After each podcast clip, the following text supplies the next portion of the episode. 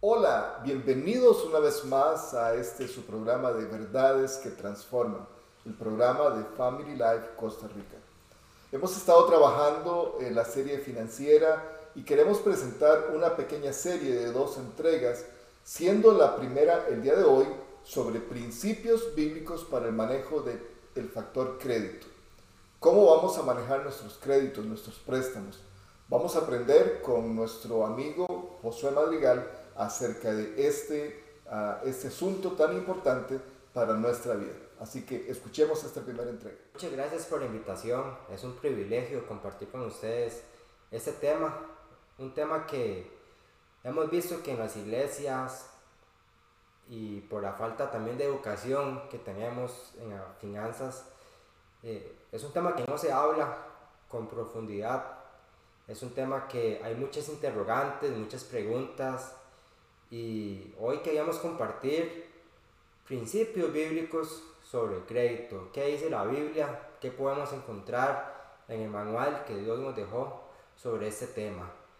Y por eso quiero compartir el primer pasaje bíblico y el primer principio que lo encontramos en Romanos 13:8. Les voy a leer. Dice, no tengan deudas pendientes con nadie. El primer principio que encontramos acá es que tenemos que evitar las deudas, evitar tener deudas con personas. Eh, la, la, la, deuda, ¿verdad? En sí no es mala. La deuda puede ser un, un, instrumento que nos permite financiarnos para empezar un negocio, para construir una casa y muchas cosas más que necesitamos.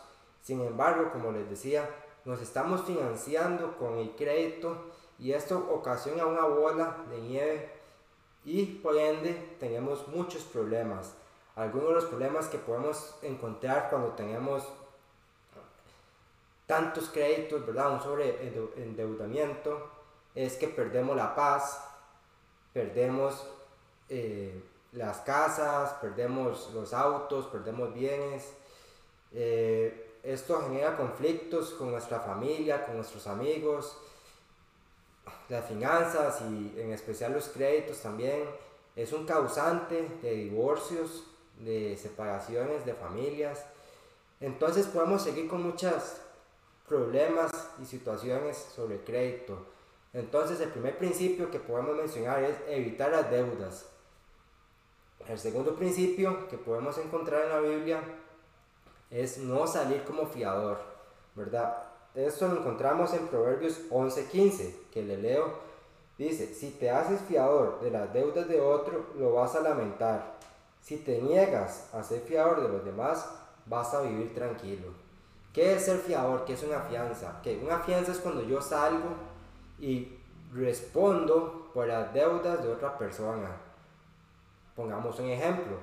Un amigo quiere comprar un televisor, sacar un préstamo personal para el televisor. Entonces, él llega, pero tal vez no tiene la capacidad suficiente para pagar la, la, la cuota. Entonces, el banco le dice, necesito que traigas a una persona para saber que tú me vas a pagar, que vas a pagar todas las cuotas.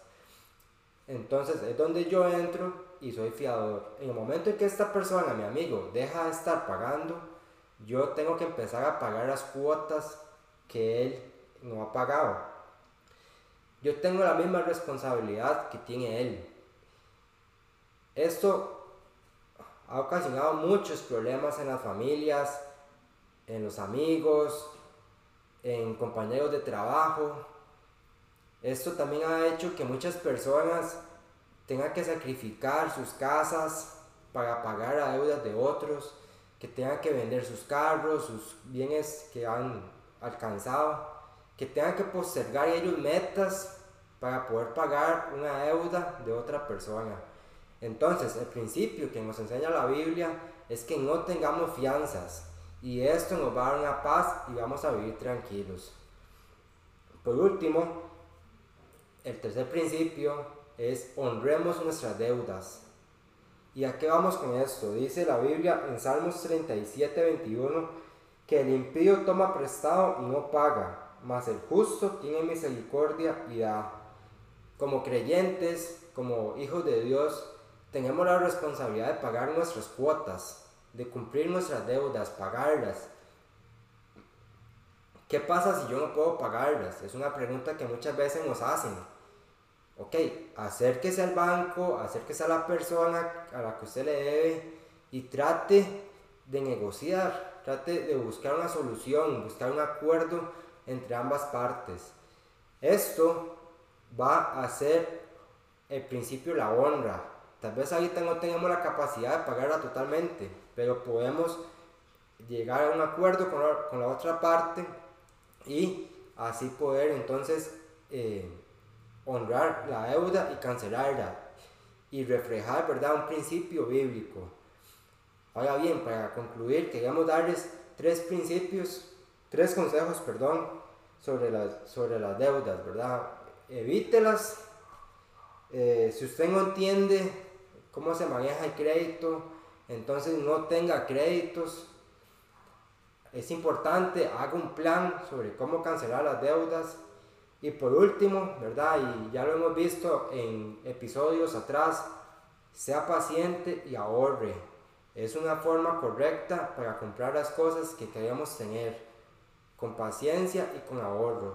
Los invitamos a que en el próximo episodio de finanzas estaremos hablando sobre cómo cancelar las deudas de forma práctica. Estaremos enseñando una guía para que ustedes puedan cancelar sus deudas. Así que estén pendientes de las redes sociales, de las plataformas, porque vamos a tocar un tema muy importante, cómo cancelar deudas. Muchas gracias por su, eh, por su atención. Gracias Josué por estos principios y bueno, quedamos de una vez enganchados para nuestra siguiente, eh, nuestra siguiente entrega acerca de cómo, el, cómo manejar bien nuestro crédito.